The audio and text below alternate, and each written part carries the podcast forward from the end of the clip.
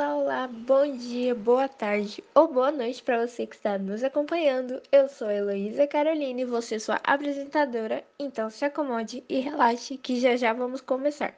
Mas antes, por gentileza, recebam minhas ilustres convidadas, Giovana Rodrigues e Stephanie Botura. Falaremos hoje sobre um tema muito importante, que é redes na quarentena. Sabemos que nesse período de pandemia em que estamos vivendo, muita coisa na nossa rotina mudou, e as redes sociais elas apenas contribuíram para essa mudança, como por exemplo, trabalho home office, aulas online, novas maneiras de comércio, como manter relacionamentos afetivos e até ter momentos de lazer e cultura. Com a famosa hashtag Fique em casa, Muitas pessoas durante o isolamento passaram a desfrutar de treinamentos físicos, tutoriais, aulas de yogas, entrevistas com celebridades, shows, cursos online, campanhas de solidariedade e até mesmo os conhecidíssimos memes. E o que isso significa? Bem, significa que as redes sociais passaram a ser a nossa ponte, o nosso contato com o mundo nesse cenário tão pandêmico. Agora, a Giovana vai falar para vocês um pouquinho sobre os novos sistemas digitais. Bom, pessoal, sabemos que com a quarentena, em diversos lugares o modo de atendimento mudou ou se ampliou para o mundo das redes. Muitas plataformas foram criadas ou ganharam mais visibilidade durante esse período para que fosse possível atender às novas necessidades dos clientes. Mercados, por exemplo, São Vicente, desenvolveram plataformas que possibilitam a compra dos produtos que estão na loja física e, junto a isso, a entrega desses produtos também pode ser feita. O iFood e o Uber Eats ganharam muito mais força. Agora todo mundo já ouviu falar ou até mesmo usam desses sistemas. As consultas médicas também puderam ser feitas virtualmente, já que o mundo das videochamadas se ampliou muito mais.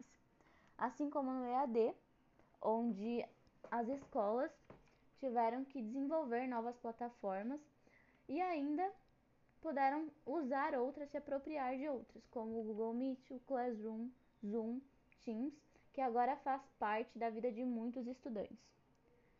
Até o mundo musical entrou nessa. Aconteceram muitas lives de muitos artistas. Trazendo como curiosidade aqui, as plataformas de transmissão online aumentaram em 70% seus usos durante a quarentena. Teve até aquele pessoal que largou a academia de vez porque conheceu o mundo dos treinos ao vivo. Quando as academias fecharam, os profissionais, os professores passaram a usar as plataformas como Instagram e YouTube para passar os seus treinos, e a galera amou. Eu vi várias pessoas publicando os seus resultados é, com esses treinos durante a quarentena. A Carol Borba viralizou com seus treinos, assim como o Norton Mello, que fez muito sucesso também. Então a gente pode concluir que esse isolamento social trouxe uma evolução muito grande nas redes, que foi possível atender às novas necessidades dos clientes. Então, mesmo em casa, muitos serviços puderam ser prestados, graças à evolução das redes nesse período. E é isso, pessoal. Muito obrigada pela atenção.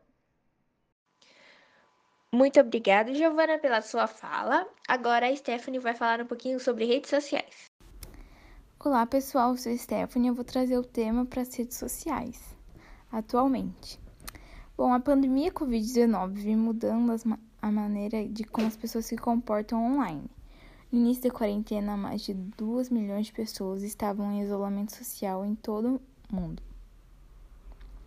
mas isso não significava que elas não estavam se comunicando. Através de chamadas de vídeo em grupo e até por jogos compartilhados nas redes sociais, os usuários buscavam novas formas de se manterem conectados. De acordo com um mapeamento recente da Social Bakers, que é a líder global em soluções para a otimização de performance corporativa em redes sociais, a interação em posts tanto no Facebook quanto no Instagram, aumentaram em até 200% comparado com o ano de 2019, no mês de março. Além disso, outras plataformas tiveram um grande aumento de público e novas plataformas foram criadas a fim de uma concorrência. Segundo os dados da consultoria Cantar, o WhatsApp ele teve um aumento de 76% devido à pandemia e o aplicativo começou a ser muito utilizado no contato de empresas com clientes que viram as redes sociais como aliadas para alcançar novos consumidores e manter seus negócios através de vendas online e entregas por delivery. É difícil alguém que não tenha assistido alguma live durante a quarentena, não é mesmo? Os vídeos se tornaram um recurso bastante procurado pelos usuários durante a quarentena. O YouTube alcançou milhões de pessoas através de transmissões ao vivo de diversos cantores e artistas. Mas não foi apenas através desse meio que a plataforma foi muito utilizada.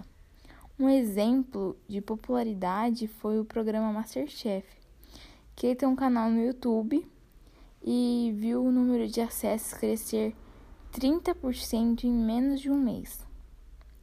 Outra ferramenta que se destacou bastante foi as lives pelo Instagram. A utilização aumentou cerca de 70%. Esse período de isolamento social provocou o maior número de acessos em redes mais novas. Como um exemplo forte foi o TikTok, provando ser uma oportunidade para influenciadores e marcas que desejam crescer e ganhar relevância com o público.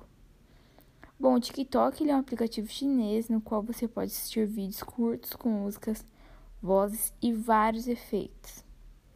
A plataforma é um novo fenômeno entre os jovens e se tornou o segundo aplicativo mais baixado na internet, ultrapassando um milhão de downloads apenas no Android.